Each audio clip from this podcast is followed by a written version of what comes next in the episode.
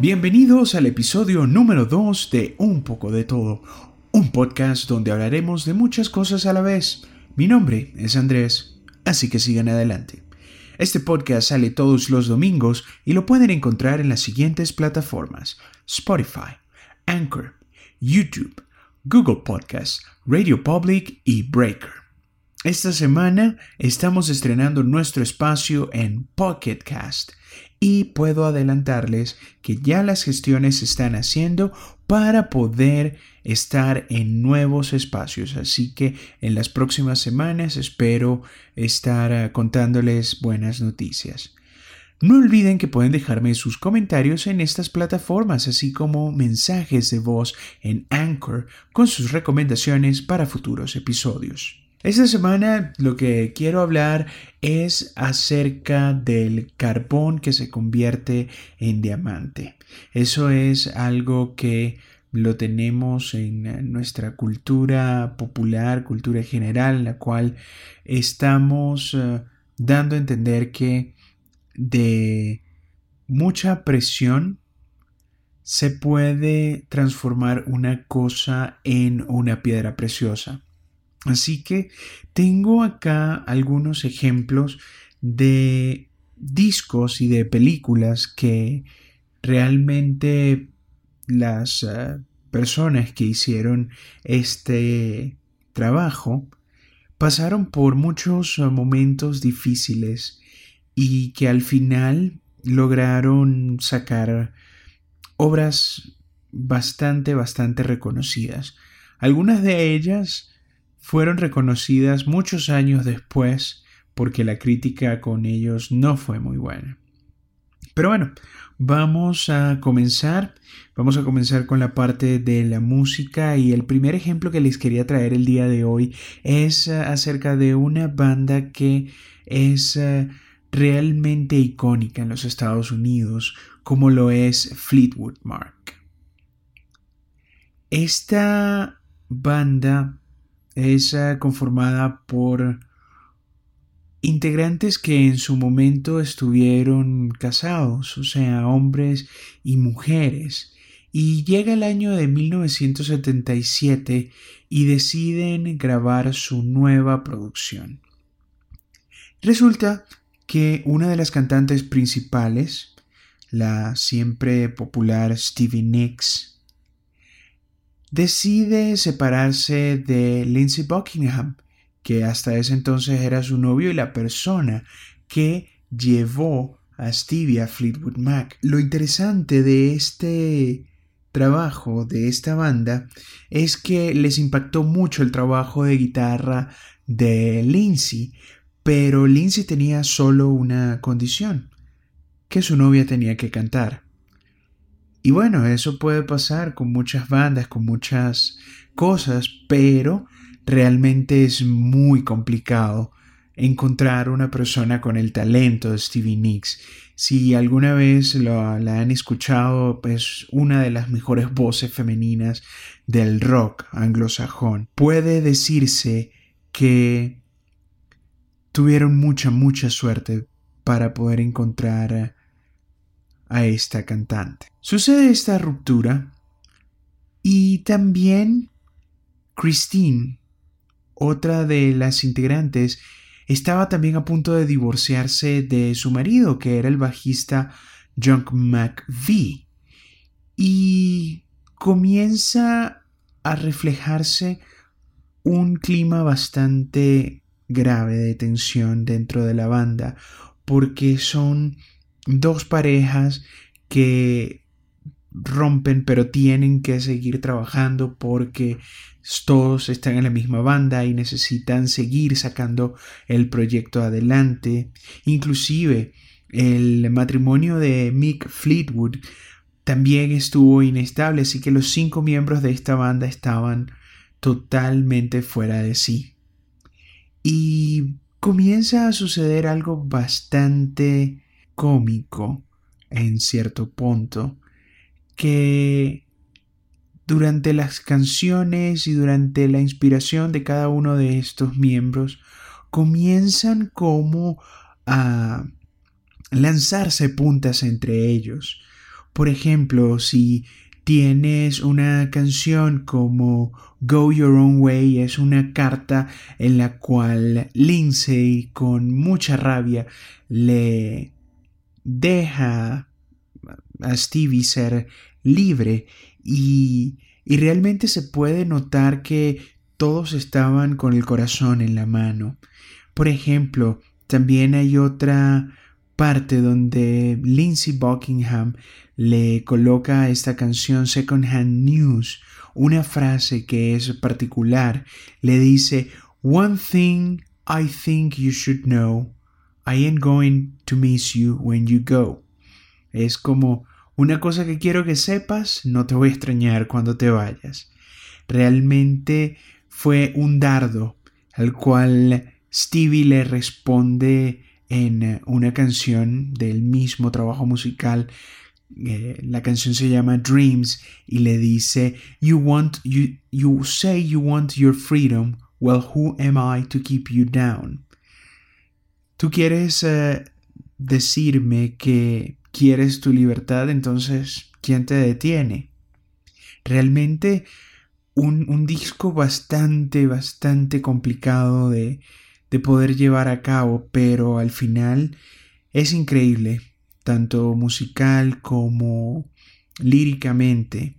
Y el último ejemplo sería un poco ya más de frente eh, de Christine McVie, el cual le dice al que hasta ahora es eh, o era su esposo, coloca a su nuevo novio, Cory Grant, le dedica la canción You Make Loving Fun, o sea, otro dardo directo al corazón de su ex marido. Entonces, realmente durante todas las, las canciones, e inclusive cuando uno ve videos de esa época, pueden ver cómo, aparte de estar cantándole a todos sus fans, entre ellos se están viendo en ciertas canciones en ciertas frases como que realmente te la estoy cantando a ti y te la aguantas porque porque viene con todo, pues.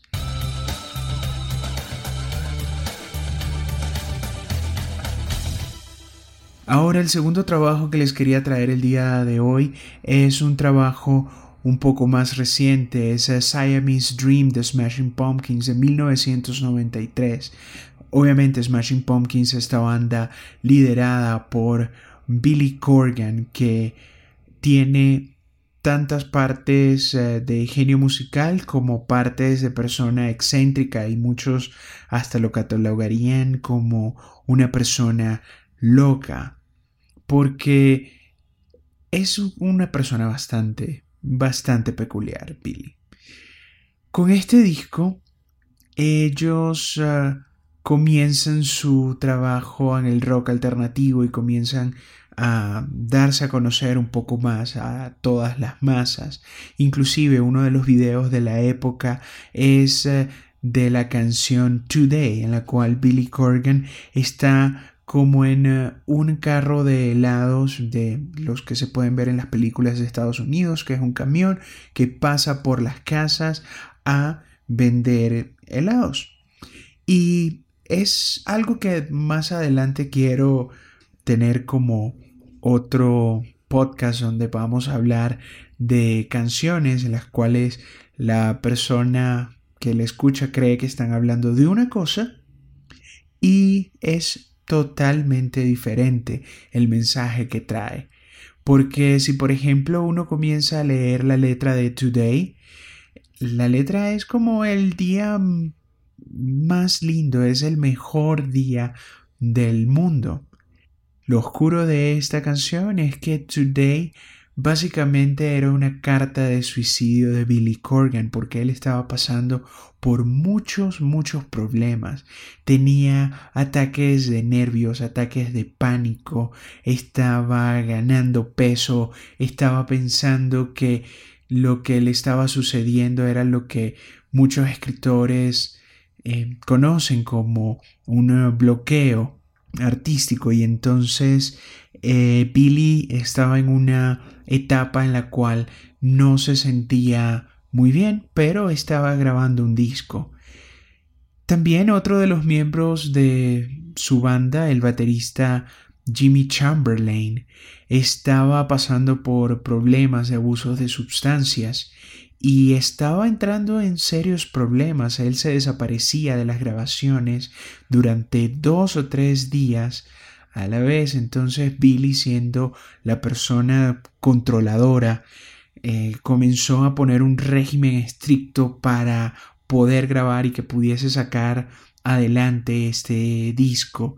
Es eh, un disco en el cual es eh, bastante sinfónico, tiene muchos, muchos sonidos, tiene muchos ritmos, que lo que quería Billy era como hacer cosas que pasaran en un eh, oído, otras cosas que pasaran en el otro. Entonces es una mezcla de muchos sonidos, de muchas sensaciones a la vez. Así que realmente es otro disco el cual de este carbón que eran todas estas ah, dificultades salió un, un disco diamante.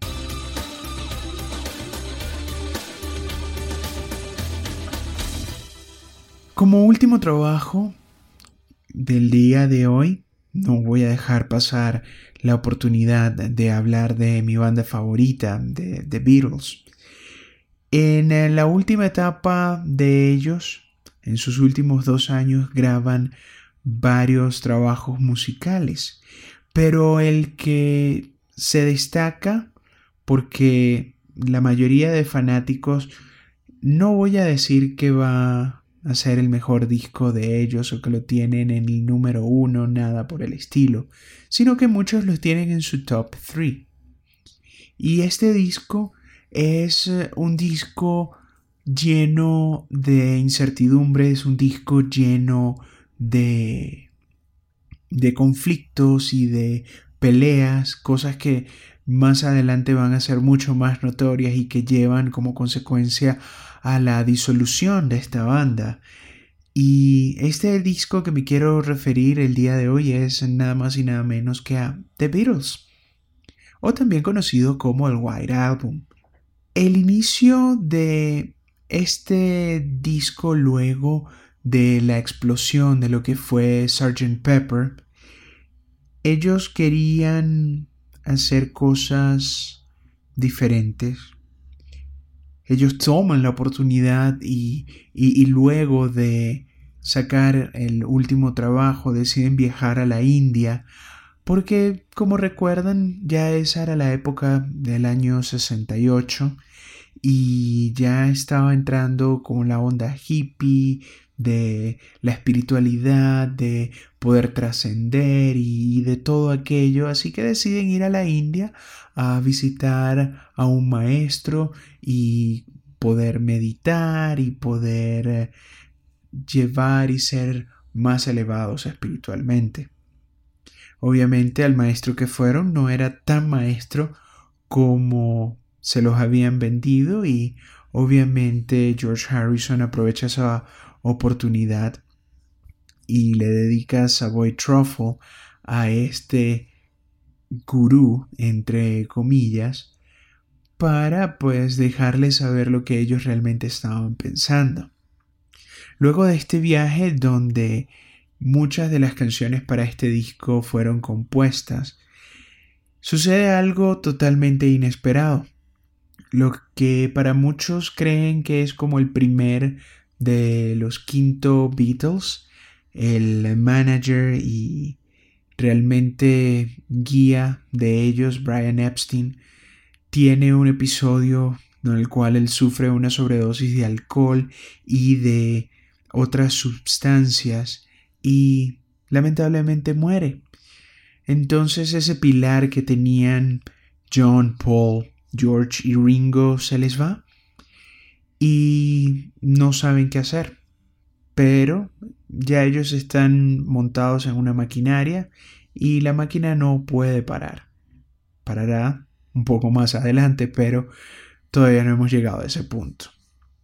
Entonces pierden su norte y también en la vida de estos cuatro músicos ingleses cambia radicalmente porque uno de los líderes decide que ya no quiere ser tanto el líder, que es John, y conoce a Yoko.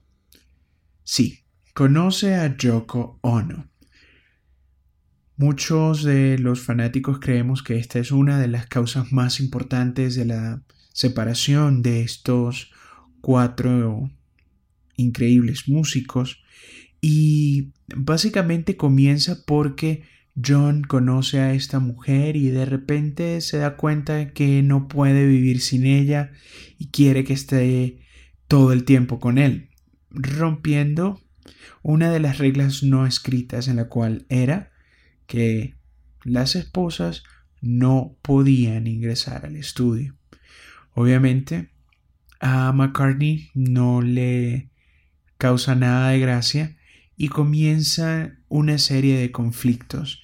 Y ahí comienza el roce y comienzan las peleas porque Yoko comenzaba a opinar, cosa que nadie había hecho, excepto unas contadas personas, entre ellas obviamente el productor George Martin o también la influencia de Brian Epstein, pero como él ya no estaba, pues ya solo quedaban entre ellos tratar de, de paliar esta situación. Entonces Yoko comienza a, a meterse y a dar opiniones, cosa que estaba hasta prohibido.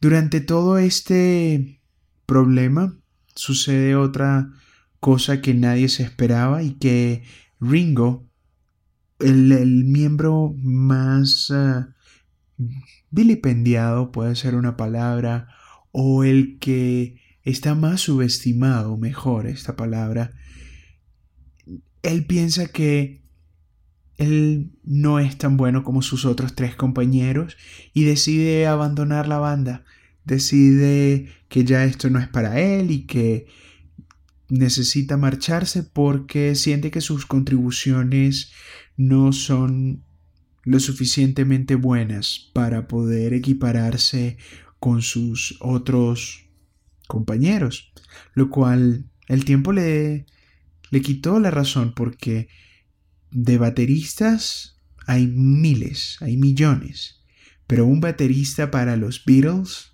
solo es Ringo Starr. Luego, sus tres compañeros ya ellos saben de antemano lo importante que es Ringo para la banda y deciden echarle, como diríamos en venezolano, una jaladita. ¿De qué? No les voy a decir, pero intentan convencer a Ringo para que vuelva y lo logran. Cuando Ringo regresa de su ausencia, pues eh, da cuenta que sus compañeros realmente lo extrañaban y deciden adornar su batería. Deciden recibirlo con una decoración de flores rojas, blancas y azules como una señal de paz. Uno de los datos curiosos de este trabajo también es la presencia de un integrante nuevo que hasta ahora no había sucedido excepto en coros o arreglos musicales de George Martin. Estamos hablando por supuesto del gran slow hand, Eric Clapton, amigo íntimo de George Harrison, tan tan tan íntimo que hasta compartieron una esposa en años diferentes, pero compartieron la misma esposa. Entonces, en ese momento, George tiene una canción y él siente que no le están prestando atención. John va por una parte, Paul va por otra. Y George toma la decisión de buscar a su amigo Eric, que en ese momento ya era uno de los guitarristas más respetados en el Reino Unido y decide invitarlo. Al principio, Eric no quería participar porque hay que ser justos. ¿Qué otro músico se sentiría capacitado para tocar en un disco de, de Beatles? Y esa fue la excusa que en un principio le ofreció a George, diciendo que se sentía que no era para él eso. Pero George decide convencer a su amigo para que aporte en esta canción que es conocida como While My Guitar Gently Weeps. Y en el momento en el cual deciden grabar el tema, los uh, demás integrantes ven que por la puerta entra Eric Clapton y años después George dice que, que era el efecto que él quería alcanzar y John también eh, pensó que, que ya era hora de tomar en serio las contribuciones del Beatle más callado y obviamente deciden poner su mejor empeño para poder ayudar en la obra maestra de George Harrison. Y evidentemente es una, una canción memorable y bastante, bastante emotiva que el solo de Clapton es eh, mm, sublime, magnífico, únicamente superado creo yo por el de Prince que voy a dejarles el link si no han tenido la oportunidad de verlo, ya que es magnífico lo que hace Prince con este solo. Y bueno, este disco al final, disco doble, 30 canciones, cada quien puso las canciones que quiso, y al final de toda esta amalgama sale una de las obras más importantes de la trayectoria de esta banda. Así que con esto cerramos los primeros tres discos y luego de esta pausa vamos a hablar de las películas que también fueron de carbón a diamante.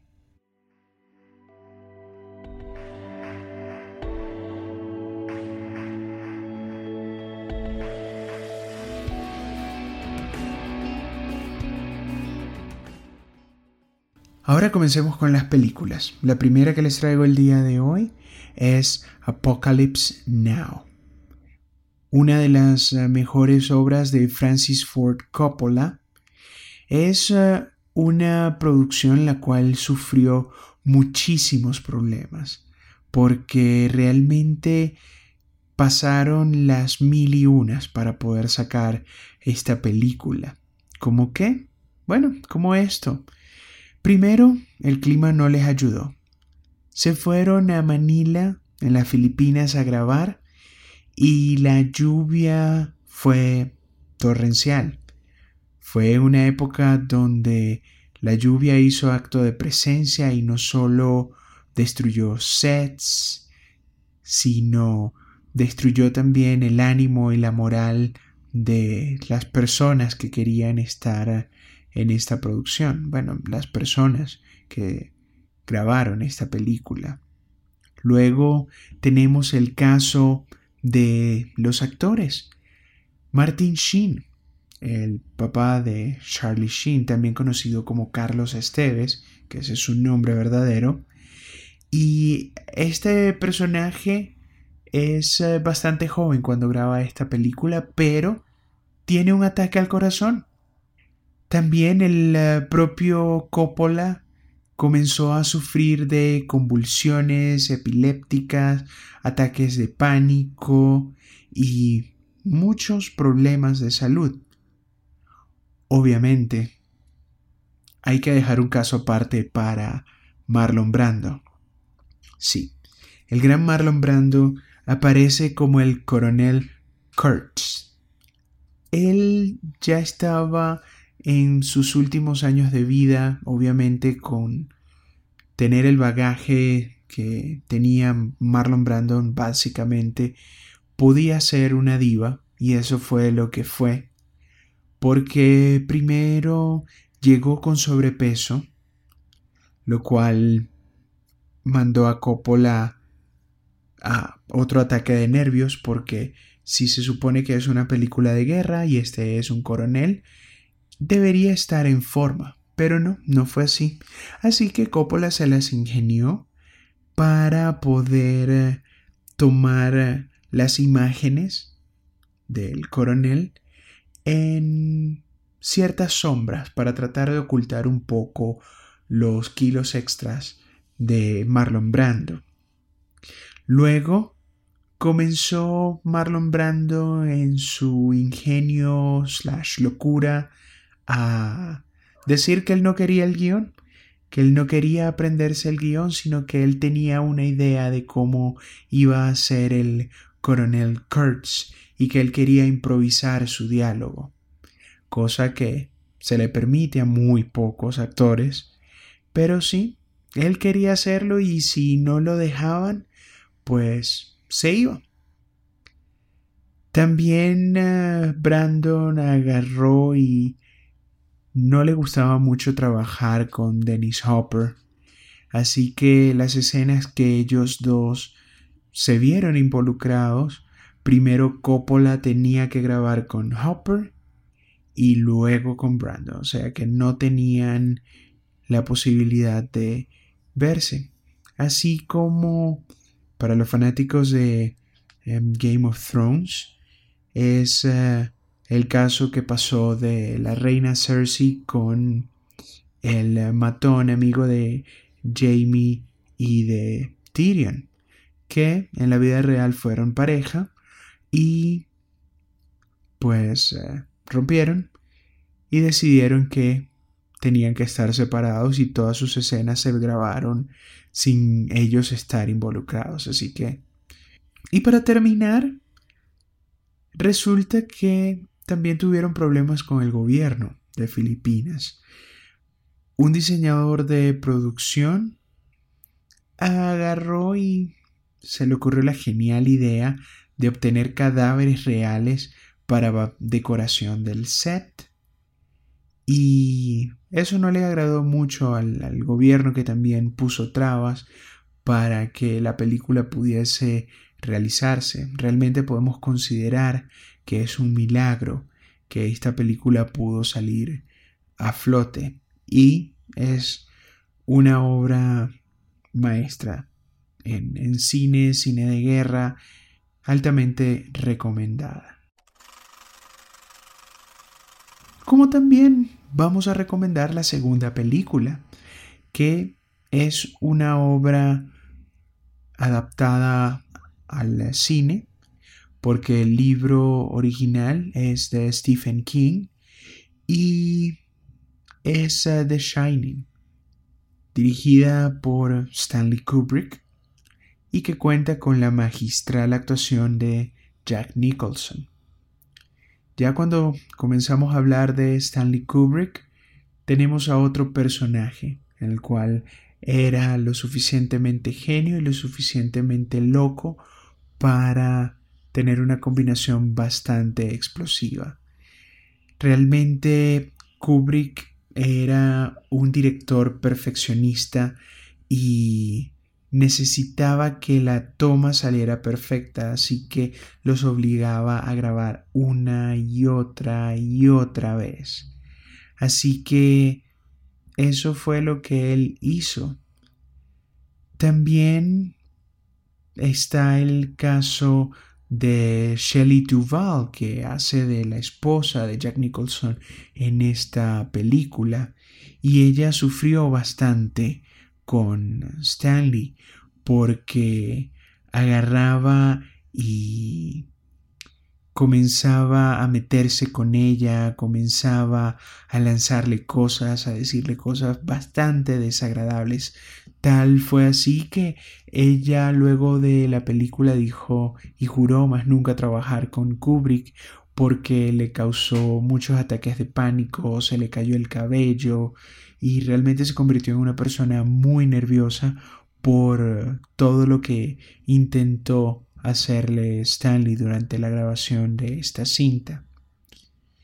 Nicholson, por su parte, llegó a un punto en el cual le llegaban todos los libretos y simplemente botaba el guion porque igual al final para qué aprendérselo porque al final del día iba a ser cambiado. Así que realmente fue una producción bastante traumática para una obra del cine impactante y creo que es una de las películas de terror que más me ha dado miedo por el hecho de, de involucrar mucho a lo sobrenatural. Obviamente, esta película al final obtuvo su medallita como película de culto, pero por ejemplo a Stephen King no le gustó. Sintió que no le estaban adaptando la obra como él la había visto y siempre tuvo este problema con Kubrick hasta el día de la trágica desaparición del director.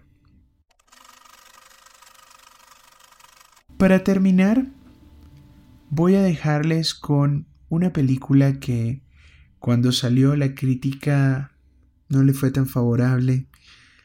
Dijeron que era una película sosa, aburrida, pero esta es una película que está bastante adelantada en el tiempo, porque años después obviamente ganó su estatus como objeto de culto y hoy es considerada como otra de estas joyas del cine y estamos hablando de Blade Runner, una película dirigida por Ridley Scott, que este director también tenía una peculiaridad que grababa mucho material, muchísimo material que después no salía a la luz pública sino que después él aprovechaba y sacaba un Director Scott.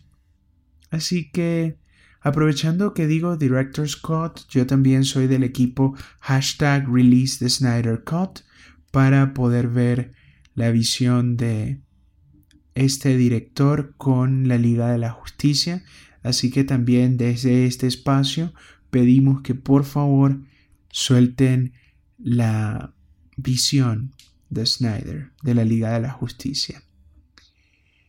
Volviendo ahora con Blade Runner, el protagonista Harrison Ford, luego de hacer eh, personajes tan emblemáticos como Indiana Jones y Han Solo, le dan la oportunidad de ser el protagonista de esta cinta y con los problemas que tuvo con Scott, él pensaba que era muy, muy difícil trabajar con él. Inclusive se quejó amargamente por la intensidad de este director.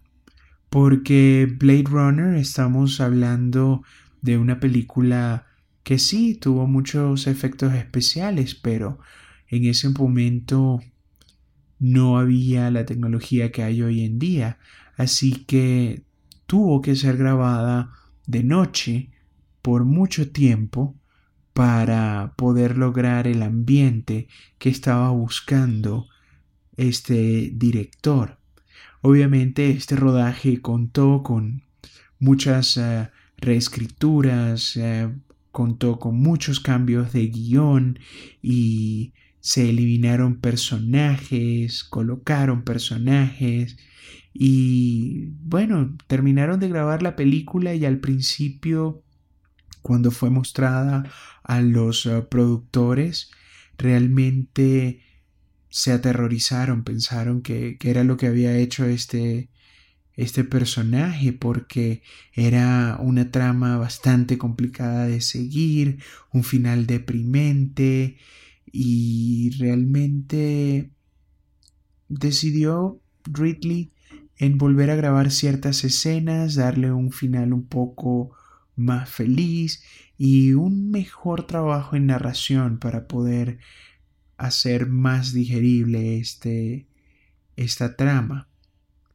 Pero al final del, de todo fue un fracaso en la taquilla y no se le dio el reconocimiento que años después ganaría en convertirse en una película de culto y los fanáticos de la ciencia ficción y los fanáticos del cine indican que Blade Runner es una de las películas que realmente les quedó marcado porque es sublime el trabajo que se realiza. En el 2007, ya tenemos un final un poquito más feliz, Scott lanzó una edición, un Final Cut, donde le quiso poner tape a ciertos agujeros de trama y realmente como darle un poco más eh, bonito todo el trabajo final. Y obviamente al ya tener esta gran cantidad de personas siguiendo la película cuando la volvió a sacar obviamente obtuvo lo que en algún momento se mereció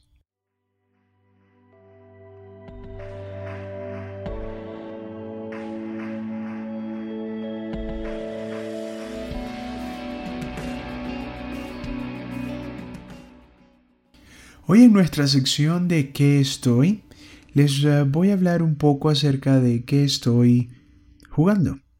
En este momento estoy con MLB The Show 19, un juego de los estudios SDS para PlayStation 4 y es eh, el hasta ahora único juego en las eh, generaciones actuales de béisbol para las plataformas como Xbox uh, One y PlayStation 4. Y sí, me da mucha pena decir esto porque yo soy de la generación de Triple Play o MLB de EA Sports que extraña mucho seguir jugando esta saga y, y fue muy muy lamentable lo que sucedió con EA y con los estudios 2K que llevaron a la desaparición de Triple Play. Con MLB The Show tienes la oportunidad de poder jugar ya sea con tu equipo favorito en modos como franchise o season, así como crear tu propio pelotero y estar en uh, Road to the Show donde estás desde las ligas menores hasta llegar a la gran carpa y tratar de convertirte en un miembro del Salón de la Fama. Pero el modo en el cual yo les quería hablar eh, en específico es el de Diamond Dynasty, porque es el que considero que es mucho más interesante porque tienes la oportunidad de hacer tu propio equipo. Y yo me pongo de pie y aplaudo la decisión del estudio SDS de hacer un juego online en el cual tú como jugador tienes la posibilidad de armar tu propio equipo. Y sí, yo sé que plataformas eh, y juegos como Madden o como Pro Evolution Soccer o como FIFA tienes la posibilidad de hacer esto, pero a diferencia de las que mencioné anteriormente en esta, sin invertir eh, dinero tú puedes hacerte tu propio equipo y poder meter leyendas, poder meter jugadores actuales con mejores estadísticas y realmente armarte un muy buen equipo sin la necesidad de estar gastando plata, que es lo que al final quieren estos otros tipos de juegos en los cuales